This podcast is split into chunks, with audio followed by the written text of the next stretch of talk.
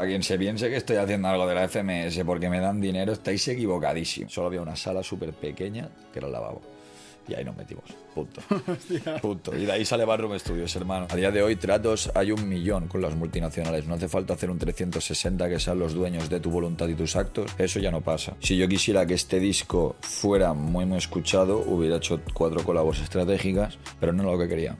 Yo no soy ningún abanderado, bro. Yo no voy a cambiar nada, las cosas las cambia el dinero y la voluntad de las personas. Puedo dar mi opinión. ¿Qué pasa? Que en España la opinión es algo complicado de dar.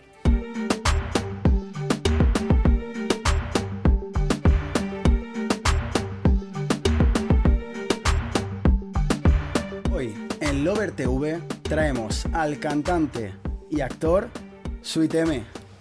¿Qué tal, tío? Un placer, capitán. ¿Cómo estás? Todo bien, todo bien, contento, tranquilo. Bien, bien, eso es, eso es genial. Oye, eh, hoy estrenamos patrocinador contigo. No sé si es porque has venido tú y nos has traído su buena suerte. Ojalá me la traiga a mí mismo también. Exacto. Es eh, de la Croche, lo veis por aquí. ¿Vale? Marca de ropa muy, muy guapa. Os dejaremos en, en la descripción el link de la web. Y han querido tener un detallito contigo. Ah, mira. ¿Cómo no? Así que te voy a dar la camisetita por aquí. azul, sí, azul. ¿Te mola el azul? Me gusta el azul. Bueno, vas blaugrana, que tú eres del Barça. Hombre, hay que, ser- hay que serlo. hay que serlo. Exacto, hay que serlo. Me la dejo por aquí, por ahí me da un poco de palabra, pero dejo por aquí. Perfecto. Me queda bien el azul, la verdad, han acertado ahí, no te mentiré. Genial. Yo creo que entonces han estado investigándote un poquito y, y saben tus gustos. Sí, de la crocha, me habéis investigado. Bueno, eh, vamos a empezar por quién es M, si nos puedes explicar un poquito. Pues un chaval de Barna que empezó a cantar de pequeño y bueno, pues surgió lo de la música, también fue coctelero en su momento, me dediqué a la hostelería también y bueno, pues ahora parece que lo de actor también está yendo bien. Entonces, pues bueno, un chaval que intenta tirar para adelante como todos, supongo. Bien, bien. Pues tocaremos un poco todos los temas que, que has dicho, tanto de cantante como actor, durante la entrevista, pero yo quiero em, empezar por tus inicios.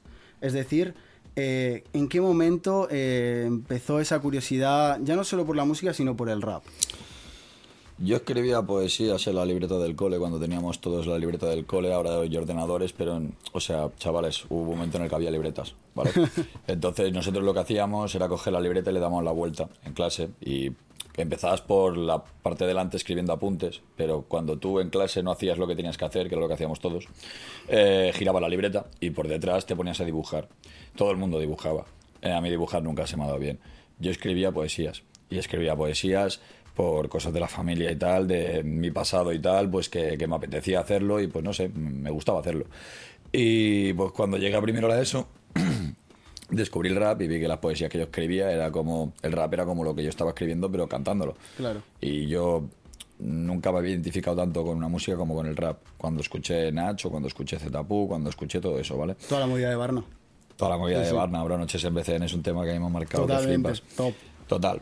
Que yo empecé a escribir poesías, luego descubrí el rap y empecé a coger bases de YouTube. Vi que en YouTube había bases y empecé a cantar encima de la base de YouTube las letras que yo tenía. Y ahí es cuando un poco empecé a ver que esto me gustaba un montón. Me pasaban cosas en clase como que los profesores, muchos como que les picaba la curiosidad con lo que escribía, con lo que cantaba, con lo que tal. Eso a mí también me demostraba cosas, ¿sabes? Sí, sí. Y- O sea, obtenía reconocimiento de los profesores también. Sí, de, de- de los chavales y de la gente de la clase también, pero para mí la gente de la clase no era una opinión muy válida. Claro, entonces, una opinión más adulta sí que significaba algo para mí en aquel entonces. Lo cual, pues, bueno, em, poco a poco eh, fue algo que fue haciendo. En aquel mismo entonces también empecé a buscar lo de las batallas, vi lo de Facebook, los grupos de Facebook de las batallas de Sans, de las batallas de Magba, de no sé qué, de la Red Bull. Y yo tenía la Red Bull Batalla de Gallos online, hermano, en mi ordenador y muchos días llegaba del cole a mi casa y me ponía con el ordenador ahí a improvisar contra gente que al igual sé quiénes son y al igual saben quién soy. A, a lo mejor te has enfrentado contra uno de los top eh, Al- tal, y ahí se ha quedado. Algún puretilla había por ahí, hermano, algún puretilla había por ahí, pero tal vez Sí, cuando sí. tenía yo 13 años, ¿sabes? Bueno, total. Que luego ya más adelante en mi vida apareció la oportunidad de llegar a un estudio de un tío que se llama Marc Durandó. Y ese tío yo le llegué, le canté tres temas que tenía y le dije que no le iba a pagar. Pero que bueno, que si quería me podía grabar porque yo creía que lo que hacía molaba. Y al tío le moló lo que hacía. Y me dijo que no quería que, que yo le pagara, pero que me daba una hora a la semana, los miércoles, de 6 a 7. Lo cual quiere decir que yo salí del, cole y me iba, del cole y me iba corriendo al estudio de grabación. Y nada. A grabar el máximo de temas posibles. A grabar el máximo de temas posibles. Y claro, esas eran las primeras veces. Yo había grabado un tema antes de eso en un estudio random de un piso de no sé qué. Bueno, eso. Siempre se empieza en un piso de un colega. Random, sí. totalmente, sí, sí. Total. Que con el Mark Durando este fue la primera vez que yo entraba solo en un estudio a grabarme un tema, realmente teniendo conocimiento cero de lo que era grabar un tema, de mis mm. rangos de voz, de lo que yo puedo hacer cantando. Entonces pues bueno, eh, muy perdido, muy probando cosas, muy no sé qué, no sé cuántos, y sacaba mis temitas de ahí, algún tema sacaba que me gustaba, cómo sonaba y tal, y pues lo empecé a subir porque un chaval de mi clase, tercero la ESO, que le hacían bullying, pues yo lo protegí porque, pues porque me daba penita el chaval, o sea, era un buen chaval, no era mala persona, ¿sabes? Solo que bueno, era friki los ordenadores y tal, cuando la gente se aprovecha de eso, pues le hacían bullying al chaval. Y yo lo defendí. Rida, ¿Cuánto tiempo, cabrón? y nada, yo lo defendí y el chaval, pues como que le hacía mucha ilusión ayudarme y como que estaba muy, porque como, como ya sabes cómo va cuando un chaval en la clase, pues nadie le hace caso ni nada, ¿sabes? La mínima que alguien le da un poquito de atención, pues se, siente súper agradecido en ese aspecto, ¿no? Entonces a mí se me hacía un poco bola, no te voy a mentir. Pero bueno, tampoco le quería cortar el rollo, era su único apoyo. Total, que el chaval estaba muy ilusionado con ayudarme y me hizo el canal de YouTube, bro. Bathroom Studios lo hizo un chaval de mi clase, o sea, de un año menos que yo. Sí. Y ese chaval era el que me dijo que le pasara las canciones y cogía imágenes de Google y subía las canciones a un canal que yo no sabía ni qué estaba haciendo ni lo que significaba, bro. ¿Y cómo, cómo empieza Bathroom Studio, más allá de crear el canal? Pues esto, bueno, se llama Suiteme Productions en aquel entonces. Entonces el Mark Durando me cortó el rollo, me cortó el grifo. Se acabó el Mark Durando, ¿vale? O sea, la gracia ya se acabó. sacamos pensando que fue un tema que llegó a 10.000 visitas, ¿vale? En aquel entonces 10.000 visitas, hermano, te estoy hablando de que yo. Claro, y con 15 años, 16, es una locura. Flipas, flipas, hermano, flipas, flipas. Bueno, total. Que, que se me cortó el grifo. Me dijo, tú chaval, espabila, ¿sabes lo que te quiero decir? Que te quiero cobrar y yo. No, vamos a pasar por ahí. Total, que empezamos a buscar sitios para grabar y no había ningún puto sitio para grabar que funcionara. O sea, primero la tarjeta sonido a un pendrive, se rompía, no sé qué, bueno, un espectáculo. Intentamos grabar en casa de, de, una amiga, en mi habitación de casa de mi madre, en el piso del productor, en... y al final el único sitio en el que pudimos grabar fue en el bloque de un colega que se llama Raco, gracias Raco por todo, en la zona común del bloque había un sótano, ¿vale? En el sótano nos metimos y ¿qué pasa? Que había un eco que flipas. Y dijimos, ¿en dónde del sótano podemos grabar que no haya eco? Y ya solo había una sala súper pequeña que era el lavabo. Y ahí nos metimos. Punto. Punto. Y de ahí sale Barroom Studios, hermano, de que los primeros 10 temas del canal, después de lo del Mar Durando y tal, probablemente fueron grabados en ese lavabo. Y ya de ahí nos trasladamos a la habitación del chef, del productor que teníamos en aquel entonces, que se la moldó un poco más porque la cosa ya va más en serio y tal, y yo siempre tenía mucha iniciativa con hacer música. Joder, yo para mí era necesario, no era una opción, no era una posibilidad, no era un voy a entreno o no voy. No, no, es yo me tengo que grabar un tema y, tenías claro que sí o sí te querías dedicar a la música? No. ¿De yo lo voy a conseguir o era algo que, has ayudado sobre la marcha? Para nada, para nada. Si lo último que pensaba era que lo iba a conseguir. Hostia. Cualquiera lo diría, joder. Sí, no, no, Yo, lo último que... pensaba era que esto fuera real. Quiero decir, yo lo último que pensaba era que la música diera dinero, era que cantando la gente. O sea, yo no le veía el sentido en aquel entonces, bro. A que yo por cantar alguien me tuviera que pagar. A día de hoy te levantas y dices, wow. O sea, joder. Intento no prestarle importancia. O sea, quiero decir, intento no ni, ni, pensarlo, bro. Yo sigo fluyendo en mi vida como, como hacía en aquel entonces y como creo que me va mejor fluir. Intento no pensar en quién soy, ni en quién me conoce, ni en quién no. Pero últimamente me está pasando algo que me está dejando loco, tío. Yo vivo en una calle de Barcelona. Pues en esa calle, yo desde que estoy ahí saludo al panadero, saludo donde me tomo los pinchos de tortilla, saludo a la del horno, saludo a, varias tiendas, saludo a los de la ASO. Un hombre educado. Ah, de barrio, hermano, de barrio. Me gusta, me gusta. Sí, sí. Total. Que últimamente, hermano, me bajo y me saluda un montón de gente que yo no sé quién es. Pero y es muy raro porque, quiero decir, me, bajo, hermano, y quizás salgo de mi casa y giro a la derecha, empiezo a bajar la calle y de golpe me pasan dos chavales y me hacen, pero ni, me paran ni nada, bro. O sea, de rollo, me cruzo con ellos y me hacen. Y, y yo me quedo así, tal, pum, no sé qué. Cinco pasos más y sale uno de una esquina que también me hace. ¿Sabes, hermano? Yo me quedo pillado, ¿sabes? Porque, como, ¿qué está pasando, bro? ¿Sabes? Digo, ¿me, conoce, no me conoce? ¿Me ha confundido con alguien? ¿sabes? está todo el mundo mirando. Tienes ese, ese, pequeño momento de decir, creo que me ha confundido, tío, ¿sabes? no sé. Pero mola, mola, tío. Mola la sensación también. Eso de que pase un chaval que no te conoce y en vez de pedirte una foto de tal, te haga como Claro. Joder, te sientes súper orgulloso, hermano. Te Más sientes respeto, ¿no? Sí, muy, sí. mucho respeto, ¿sabes? Total. Respeto muy fuerte, mola mucho, mola mucho. Y bueno, todo esto venía del Mar de Lando, venía de Barroom Studio, venía de todo esto, no sé qué, que ya pues poco después de todo eso, montarlo de Barroom, no sé qué, el piso del Nacho, tal, del chef, eh, ya empezó la cosa a ser más seria. O sea, Claro. de, de golpe yo nunca me lo he tomado con seriedad hasta que realmente no decidí vivir de la música. Pero ya empezaron a llamarnos para conciertos, a abrirnos mucha gente, a ir a las batallas y que nos conociera mucha gente, eh, cosas de estas. Y bueno, pues poco a poco se fue formando lo que es la cantera a día de hoy, cogimos el local que tenemos, que está por ahí Sans. Y, y la verdad que súper contento a día de hoy. Ahora hemos montado un estudio de tatuajes hace poco. Hostia. Tenemos una sala del estudio alquilada, tenemos un estudio que funciona y va mucha gente a grabar. Eh, estoy muy contento ya a día de hoy con todo lo que ha salido de aquel O entonces. sea que ya Sweet M ahora ya es todo un emprendedor, en todos los sentidos. Podríamos decir, podríamos decir, la verdad que sí. A ver, soy un hiperactivo de mierda, ¿sabes? Yo cosas necesito hacer. cosas Pero, pero sí que, bien. a ver, es un puto placer esforzarte en algo y ver que funciona. Sí, Eso es un orgullo, ¿sabes? totalmente. Entonces, pues bueno, tengo la posibilidad de hacerlo en muchas cosas diferentes, no sé, al estudio de tatuaje, no sé qué, no sé cuántos. Y pues, mm, en la medida de lo posible me intento implicar y hay cosas que salen bien, cosas que salen mal. Y las que salen bien, pues, orgullo, coño. Y las que salen mal, pues, ¿qué te esperas, hermano? ¿Que te piensas que va a salir bien todo? ¿Qué, tío? Exacto. Oye, y todo este crecimiento te ha llevado a que este año decidiste sacar eh, tu, tu primer disco. Sí. Exacto. ¿Por qué decides eh, justo este año sacar tu primer disco? Eh, Porque ya tenía los recursos económicos para hacer lo que quería hacer. Hasta ahora no había tenido los recursos económicos ni los medios suficientes para hacer los proyectos que yo quería hacer. Y ahora ya los tengo. De ahí Full Vandal. De ahí Alma Perdida, de ahí álbum de fotos.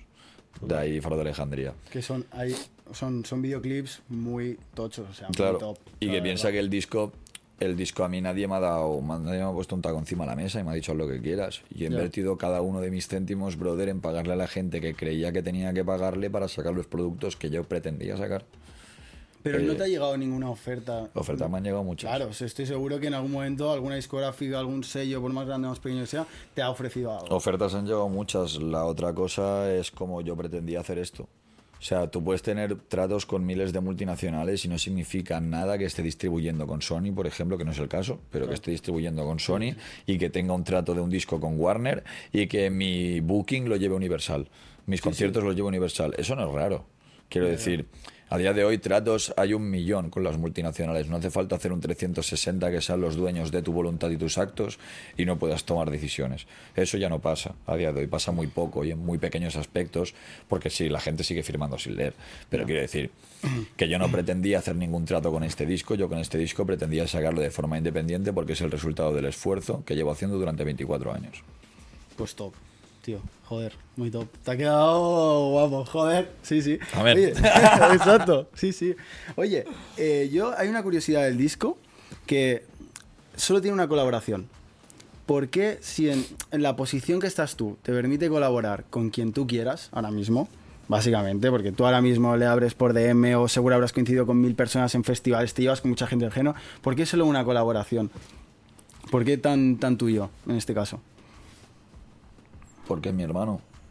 Porque si yo quisiera que este disco hubiera sido un pelotazo, hubiera firmado con una discográfica. Si yo quisiera haber ganado mucho dinero con este disco, hubiera cogido un adelanto muy gordo.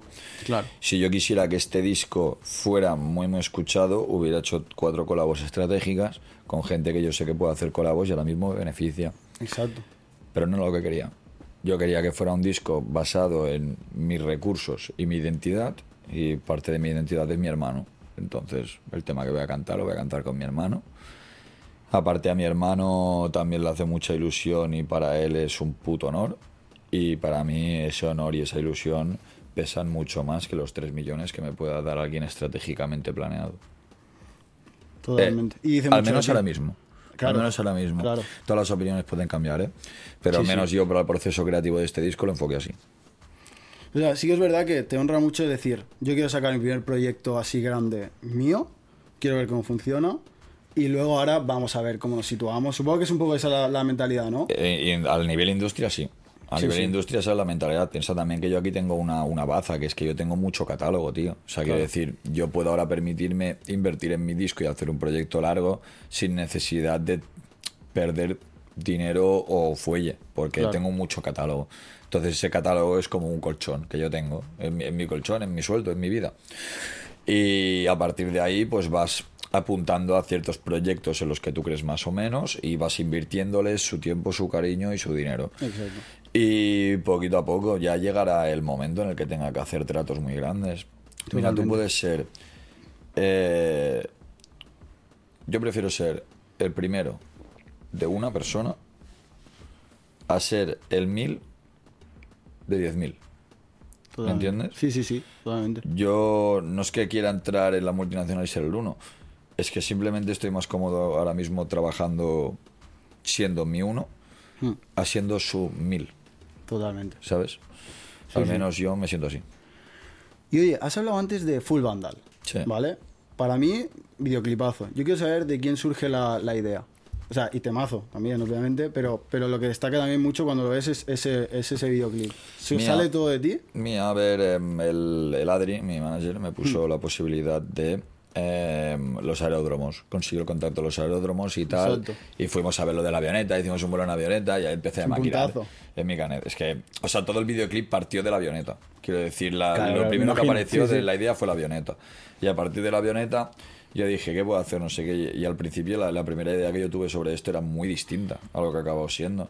Pero por falta de posibilidades, la paranoia que yo tenía en la cabeza, a veces me creo Bruce Willis, hermano, me creo Tarantino y me creo, hermano, que aquí vamos a hacer cardas en las calles y no sé qué.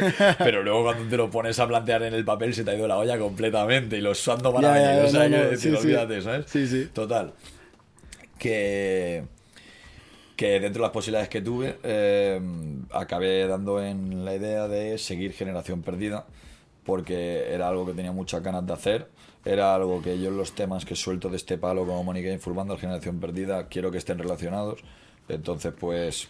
Eh, Mónica no lo había podido hacer por el tema de hacer radio, que se viralizó el tema y tal, no podía plantearme bien lo que iba a hacer con el tema, pero Sí. para Mónica me iba a hacer una liada que flipas, bro. Y tenía una planeada para Money Game que flipas, tío. Bueno, total.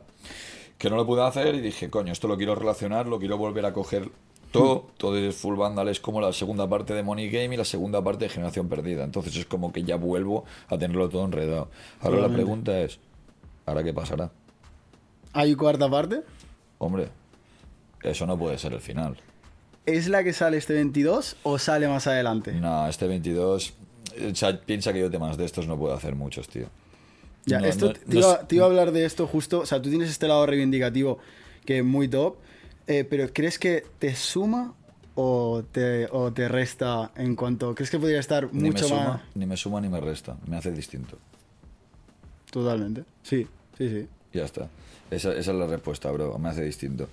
Y el tema sobre esto es que tengo que vigilar. Y tengo que vigilar en el aspecto de... eh, yo puedo hacer los temas que quiera sobre esto, pero no seré inteligente. Yo no soy ningún abanderado, bro. Yo no voy a cambiar nada. Las cosas las cambia el dinero y la voluntad de las personas. Yo no tengo el dinero suficiente, solo tengo la voluntad. Entonces, yo no puedo cambiar nada. Puedo dar mi opinión. ¿Qué pasa? Que en España la opinión es algo complicado de dar. Entonces, dar muchas veces tu opinión puede ser peligroso. Puede no ser inteligente.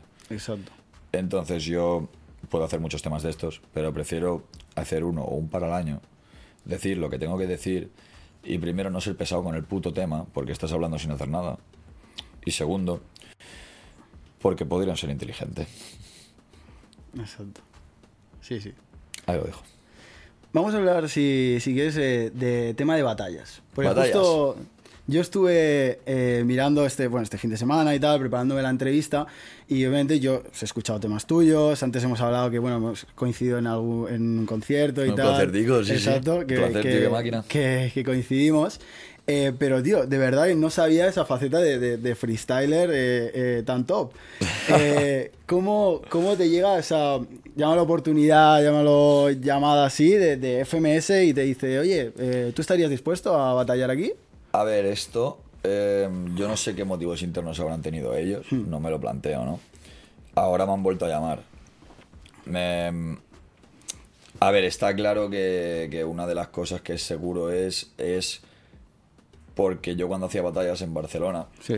a pesar de que yo en su momento no o sea, yo no fui ninguna Red Bull en su momento, no me quisieron coger y me rayé con el tema y dije ya no me presento más. Y eh, Se perdieron un buen gallo. No, sí, sí, joder. Mira el nivel que estás dando. A ver, es así. Total, que Gold Battle tampoco gané ninguna, no gané ninguna cosa importante. Esa es la frase. No gané ninguna cosa importante, pero a nivel la calle en Barcelona sí que la liaba parda. Y yo de eso tengo recuerdos muy bonitos. Claro. Y hacía ruido. Y en Barcelona, quieras que no, pues yo creo que había ese, eh, ese rumor, por decirlo así, ¿no? Entonces yo creo que FMS, con, con toda su inteligencia, porque tontos no son nada, Claro. culpa, Tranqui, tranqui. yo creo que dijeron, a ver, vamos a montar esto, a quien podemos llamar que es- esté relacionado con el mundo de las batallas, pero realmente tenga otra repercusión. Exacto. Eso para ellos es un factor bastante extraño, porque realmente no hay mucha gente que esté en esa posición, o sea, no hay mucha gente que haya destacado en las batallas a, a- a más o menos nivel, da igual el nivel, no te hablo de ganar la Red Bull ni una, ni Sí, una sí. locura, pero del rollo que haya destacado de alguna manera en las batallas y luego destaque en lo que es una carrera artística. Y que no todo el mundo se la quiere jugar. Porque puedes quedar es muy otra. mal.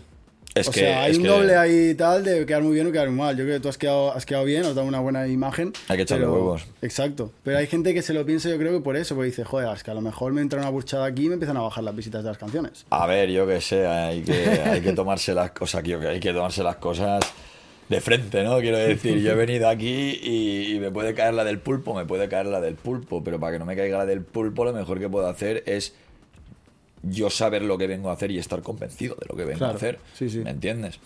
La actitud gana muchas cosas.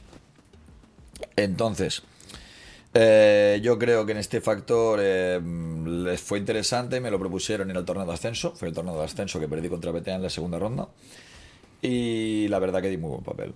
Sí, sí. A mí me gustó mucho, yo me lo pasé súper bien. La verdad que estaba un poco jodido físicamente, mm, estaba un poco magullado, pero me lo pasé muy bien. Eh, entonces vino lo de Navidad, que yo creo que fue un poco lo mismo.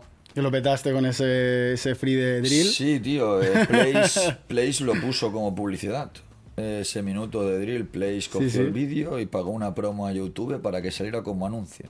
Como anuncio no en el inicio de YouTube, como anuncio cuando tú ves un vídeo saltan anuncios. Sí, sí. O sea, esa publicidad es más cara. ¿Qué te quiere decir? Te quiere decir que Place decidió coger el vídeo mío y hacer una publicidad con mi vídeo. O sea, con el vídeo que ellos habían grabado en el que salía yo, ¿no? Si te digo como Place me trató ese día, te ríes un montón, bro. Porque te aseguro que no me trataron ni con un tercio de un cuarto de la importancia Que luego le dieron. que luego le dieron a mi posición ese día, ¿sabes? Hostia. Es curioso, ¿eh, tío? Supongo que a veces un destello cambia el punto de vista que tiene la gente hacia ti radicalmente. Incluso podríamos hablar de que una persona está dispuesta a dejar de tratarte mal porque ahora necesita algo de ti o quiere algo de ti. Y yo me pregunto, ¿por qué me estabas tratando mal antes de querer nada de mí? ¿Con que sea un chaval normal no te vale? Ya, ya, ya. ¿O es que no soy lo mismo que él? ¿Porque él es más que yo? ¿O yo soy menos que él? No sé, al final acabaron pagando una promo con mi cara, tío. El interés al final, cuando ven que algo funciona, las marcas son así. Yo ni los sí. juzgo ni los dejo de juzgar, pero ya se lo dije a la chica cuando fui a hacer una entrevista a Place. Eh, televisión española sí que había ido, bro. Está ahí, Place. Está ahí, Place. Antes Sí. Sí que Exacto, antes ido. estábamos hablando con Dan, sí, sí. Sí, sí, sí. Pues está de Place y también se lo dije a la chavala. Bueno, sin más, ¿eh? sin darle más vuelta al tema, pero esa es la segunda vez que fui, que también pues un- fue un- una buena aparición, por decirlo así. Y pues ya mucho tiempo haciéndose los locos, tío. Y yo he estado un poco mosca, ¿sabes? Porque digo, me podrían llamar para algo. Ah, todas las veces que he ido lo que me han pagado ha sido una miseria. O sea, quien se piense que estoy haciendo algo de la FMS porque me dan dinero, estáis equivocadísimos. Pero equivocadísimos. Claro, porque mucha gente puede pensar que la posición en la que estás, con todos los seguidores que tienes, te están pagando Sí, no, no, no, bastante si es que es lamentable. O sea, te lo juro. Sí, sí, ríete, ríete, hermano, ríete. Es, Tenemos que, aquí que- que se ría, eh. Sí, es, sí. es lamentable. Si el que habla de eso es él.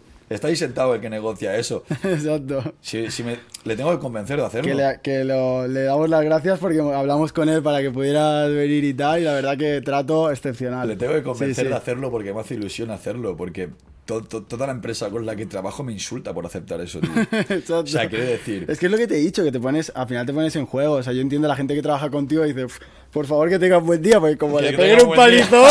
Por favor, que tenga un buen día, ¿eh? Exacto, sí, sí. Frasón, ¿eh? Vaya barra, por favor, que el Marce tenga un buen día. Toda la empresa Exacto. sigue rezando. Que- Exacto, que revienta a todos los que vengan aquí, porque sí, sí. al No, no, final- no.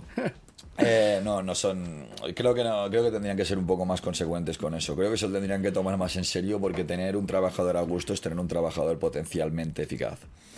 Y creo que tener un trabajador a disgusto es tener un lastre. Entonces, yo suerte que no soy tu trabajador, porque con estas condiciones no lo sería. Ahí lo dejo. FMS, bajar el caché a los tal y a Suite M. No, no, o sea, a los otros también se los tiene que subir. ¿Sí? O sea, mira, Pues se habla mucho de que, lo, que ahora están cobrando muy bien algunos. A, a ver, eso es lo que tienen que cobrar. Sí, sí. me estaban pagando una miseria y me están pagando bien. ¿Me entiendes lo que te quiero Sí, sí, decir? claro, depende Que, de- sí, que sí. algunos le pagarán bien. Yo tamp- tampoco tengo tanta información como para poder juzgar nada, pero lo que te puedo decir es que se podrían estirar mucho más y que tienen que valorar a mejor nivel de a sus productos. patrocinadores, de todo el show que tiene y tal, o sea... Tienen que valorar mejor a sus productos, tienen que valorar mejor a la gente que trabaja con ellos, yo creo. Sinceramente, internamente ya, yo que sé, toda la, hay mucha peña por dentro, pero la gente que sale al escenario y tal y todo el rollo... Al final los- son los que dais las visitas, eso sí. Hay, hay, que ser, hay que ser producente, hay que ser producente. Y bueno, hay veces que es contraproducente y no mola. Bueno, yo que sé, tampoco soy nadie para juzgarlo, tampoco estoy ahí metido. Yo lo que te puedo decir es que por lo que voy no es dinero. Eso es lo que te puedo decir. Vas a, a dar un buen, un buen espectáculo. Me hace ilusión. Exacto, Me gustan las totalmente. hermano. totalmente. Sigo teniéndole mucho cariño, a pesar de que haya pasado tiempo. Top, tío.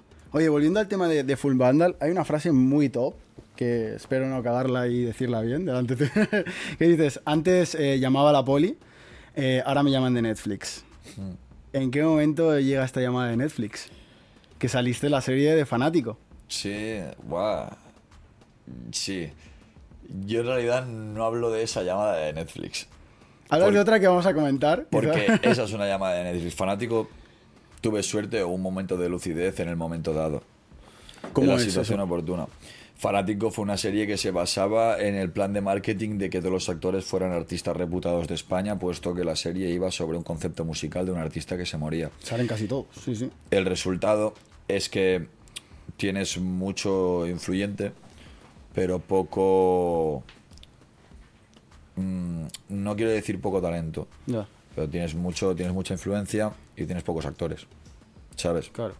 entonces eh, eso fue como un proceso de selección que podrían haberme seleccionado a mí como cualquier otro y me llamaron a mí igual que a 150.000 más quiero decir no fue una llamada de Netflix de Netflix a mí Claro. fue una convocatoria para ver qué 11 salen a jugar de los 1500 que van a venir al vestuario esta tarde Pero estabas en el once titular.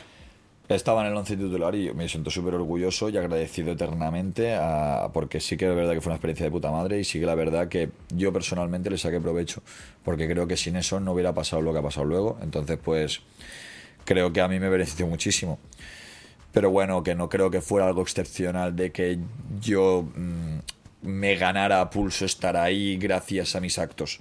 ¿Me entiendes? Que sí, que por una parte Sí, sí. al final si tú- tienes ese ese mm, ese estatus de como cantante y gracias a eso te lleva la llamada y luego ya la- te cogen porque Claro. obviamente lo haces bien y tal, Claro. encajas en el papel, exacto, sí, sí. Claro, pero me refiero más a que la llamada no es diciendo, creo que este chico es lo que necesitamos. Claro. La llamada es diciendo, este chaval es un cantante más que está bien colocado ahora mismo en el país, que venga también.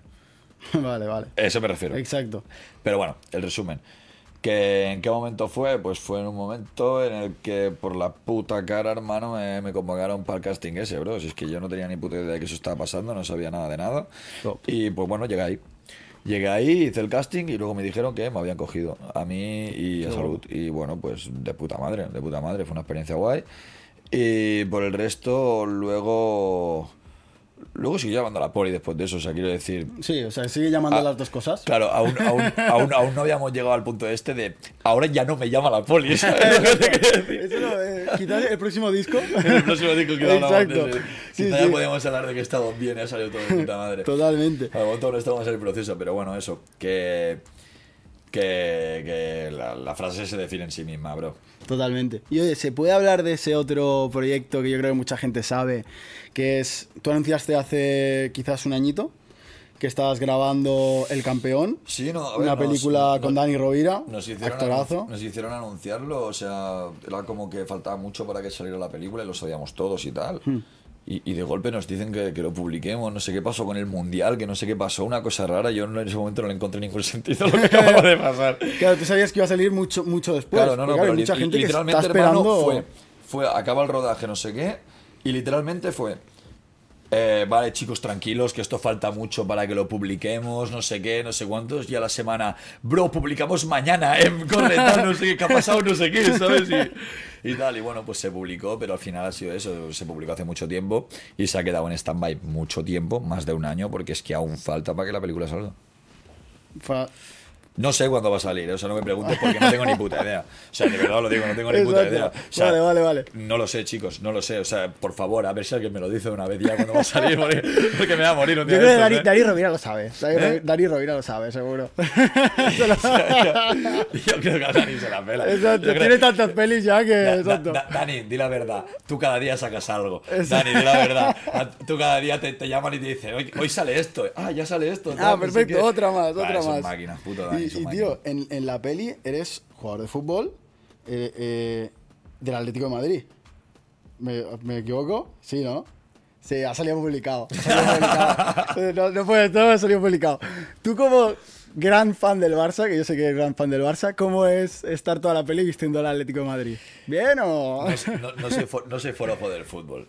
Ah, bueno. No soy forofo del fútbol. Pero yo te he visto No. que si vas... eh, Hoy, por ejemplo, has venido con la chaqueta del Barça o si vas con a veces... No, te- no tengo. A ver, el, el Barça y Barcelona, quiero decir, Barcelona es mi ciudad, Barcelona, yo estoy enamorado de Barcelona. Claro. Bar- Barcelona yo la amo con locura, ¿sabes? Por ende, el Barça es, es mi equipo. Pero quiero decir, yo no soy un forofo del fútbol y para mí no existe conflicto entre equipos, ni para mí existe mucho peso en una victoria o una derrota. A nivel interno sentimiento, ¿sabes? A pesar de eso. Claro que hay algo muy profundo dentro de mí que prefiere que al Barça le vaya bien. Claro. Pero cuando al Barça le va mal, a mí tampoco me trastorna la vida. Yo no soy un forofo del fútbol. Claro. Pero me gusta, me gusta jugarlo, me gusta verlo con los colegas, por pasar rato con los colegas y tal, es un momento guay. Pero eso no, no me ha creado mucho conflicto, ninguna disputa entre equipos me crea mucho conflicto interno. Bien, bien, mejor, mejor. Oye, nosotros al final de la entrevista, no sé si has visto un poquito, hacemos una sección que es la de la inteligencia artificial. Hostia. Es decir, ponemos tus datos en ChatGPT y ChatGPT decide hacerte unas preguntitas. ¿Vale? Entonces, te voy a hacer un par Venga. y, y a ver eh, qué te parece. Siempre digo que suele hacer mejores preguntas que yo. Sí. Así que sí, sí, obviamente. La En, inteligencia en- en artificial. realidad es una locura, ¿eh? Totalmente. Mira, el primero es un poco relacionado con cine. ¿Le le has puesto el prom ya? ¿Cómo? ¿Qué prom le has puesto? ¿Qué significa que prom? ¿El que le has preguntado tú? Yo le. Espera, esto lo sabe Fran. Fran es el que se encarga de la sección. Fran, ¿qué, qué le. qué Esto, le has esto ya está hecho, ahora solo tiene las preguntas, ahora hay que hacerlo. Ya, ya, pero ¿qué le has preguntado tú? O sea, quiero saber exactamente la pregunta. Yo, a partir de tus datos que hay en internet, Vale. creo un prompt ¿Vale? y con ese prompt le hago que haga las preguntas. O sea, son dos prompts que uso para esto. Vale. Vale, vale, vale, vale. Se entiende, se entiende fácil. Se entiende, se entiende, sí, sí, Él sí. se sí. encarga él. Yo al final solo las Sí, leo yo- y. Me daba curiosidad, me daba curiosidad, me Pero curiosidad. luego, si quieres, te pasa bien el. el- Luego- el- luego te lo paso, vale, luego- luego te- lo paso, que lo tendrá en el ordenador. Vamos con la primera. Venga. Si tu vida fuera una película, ¿cuál sería el título y qué actor interpretaría a Sweet M en la gran pantalla? Joder, misión imposible. ¿Sí? Ah, Tom, Tom Cruise, entonces. sería, sería- la, película sería la última de Matrix. La, la Matrix está fallando, yo creo que se diría. Y, y probablemente el actor. El actor. Joder. Puede ser tú de más mayor. Puede ser. Sí, pero es que yo, no sé si va a existir un yo más mayor. Sí, hombre, coño. ¿Sabe? Claro, A ver. Esperemos que sí. Sí, sí. La Matrix está fallando por, por Sweet M de 28 años. Bien, bien. La Matrix explotando, todos, los, todos los cables cortocircuitando, Barcelona en llamas, compadre. Ojo, a lo mejor estás dando una idea para la próxima peli. Sí, Y bueno. y- Yo, yo- yo creo que Matrix en realidad tienen ideas para las próximas cuatro pelis, pero siempre hacen que no sacaran otra. ¿Sabes? En plan, ellos ya lo tienen todo. Totalmente. O sea, ya está programado el campeón 1, 2, 3, el campeón del mundial. ¿Te y- imaginas? Eso sí que Y sería tú no lo Matrix sabes, ¿eh? su trabajo. Exacto. hermano. Ahí sí que la Matrix haciendo su trabajo. Exacto, y tú no lo sabes. Eso sería top. Vamos con la segunda. Va. ¿Cuál es la historia más loca o divertida que has experimentado mientras grababas alguna de tus canciones? Madre Ay, habrá pues mil, me, habrá me mil. habrán pasado cosas. Una que se te venga así No, no, no, es que te voy a rápido. explicar la de Full Vandal. Es que te voy a explicar la de Full Vandal. Me parece increíble lo que pasó con Full Vandal. Nosotros llegamos al pueblo Hmm. donde grabamos sin ni permiso ni nada. Llego así y digo, nos vamos a poner en la plaza del ayuntamiento. Y cojo y pongo las dos furgonetas en la plaza del ayuntamiento, ¡fla! ¡pa! En medio de la plaza las dos furgonetas. Y cojo y pongo la- a los 12 chavales de la cantera y saco las armas, compadre. ¿Vale? Esto en 7 tú minutos. estás muy loco, eh. Sí, sí, sí. sí, o sea, tú le diste un infarto al pobre señor o No, señora del no, no ayuntamiento. Ahí está la anécdota. Ahí está la anécdota, hermano. De golpe, tengo todos los chavales colocados encima de las furgonetas, no sé qué, no sé cuánto, pim pam, la cámara ahí, vamos a grabar, hermano, 3, 2, 1, grabamos y de golpe, perdona. Y me giro y veo notas así y tal. Chavalito, ¿eh? Del rollo ventilargos, no sé qué, con gafitas, gordito, bajito, tal, no sé qué. Viene, dice, perdona, tal, no sé qué. Eh, me acerco ya, del rollo, sí, tal, dime. Me dice, eh, ¿vais a grabar aquí? Y yo así digo, sí. Y me dice, bueno, pues sube a firmar el permiso que te lo acabo de hacer. Oh, hostia, qué top. Ojo, ojo. Ojo. Hago así, me cojo, me giro y le digo al Sojo, Sojo, sube a firmar el permiso. Y el Sojo hace así, con la cámara y dice, ¿yo? Y digo, sí, sí, tú, tú, sube a firmar el permiso. Y sube a firmar el permiso, baja, no sé qué. Me dice, me ha- me preguntado que si era suite, no sé qué. Y, y digo- le digo, no me jodas, tal, no sé qué. Me dice, sí, sí, me dice que es el teniente alcalde, nen. Digo, ¿qué está pasando aquí? Ojo, un me político así, majo. y me coge el sojo y me acerca a, a su boca, ¿sabes? Me acerca así, no sé qué, y me dice a la oreja, el ayuntamiento es de Vox.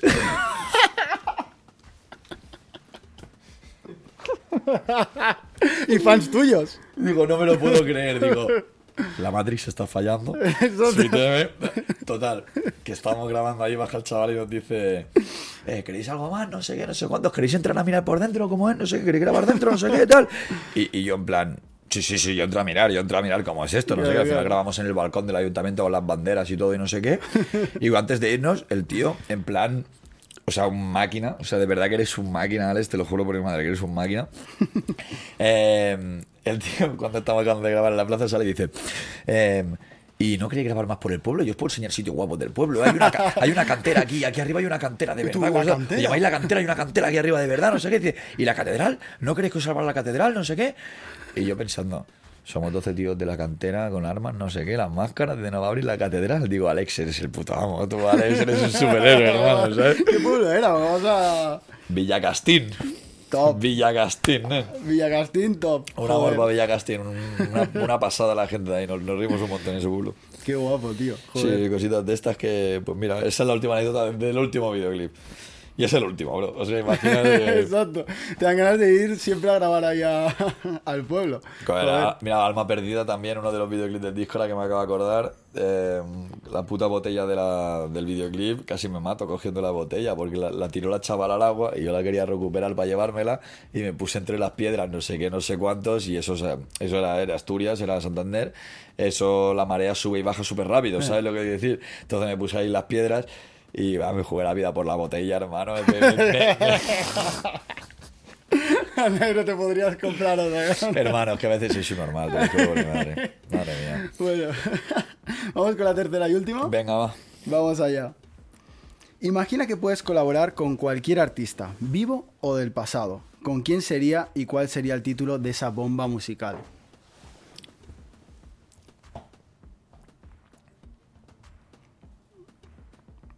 Esa te la... Yo me haría un tema con Raimón y Joan Manuel Serrat. Ojo, esta no me la esperaba. No, claro que no te la esperabas. Ojo. ¿Qué quieres que te diga Tupac? No, no, pero, pero, joder. Yo de Sí. Tupac me he en- escuchado tres temas.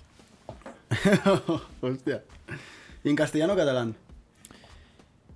Pues seguramente mezclaríamos los dos. Porque Mediterráneo es un tema que tendríais que escuchar todos. Si no lo habéis escuchado, Mediterráneo lo tendríais Más que nada por cultura musical hispanohablante. Y Alben, de Hmm. Raimón, me parece otro tema increíble. ¿no? Entonces, pues yo creo que uno es en catalán, el otro en castellano. Y yo solo con esa idea ya parto de algo que.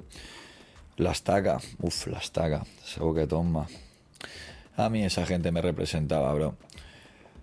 Pues un yankee que no entiendo cuando habla tampoco me representa tanto, ¿sabes? Totalmente. Bien, bien. Joder, que- tienes muy buen gusto musical. A ver, que, quien se la quiera tirar de, de tal, no Sí, sé eh, qué, que se la tire, ¿sabes? Sí, o sí. sea, yo el inglés lo entiendo pichipacha, lo entiendo más cuando estoy en otro país y ya te metes en el flow, Totalmente. pero cuando escucho una canción, la verdad que entiendo palabras sueltas. Quizá algún día mejoro mi nivel, pero sería una tontería marcármela aquí en plan...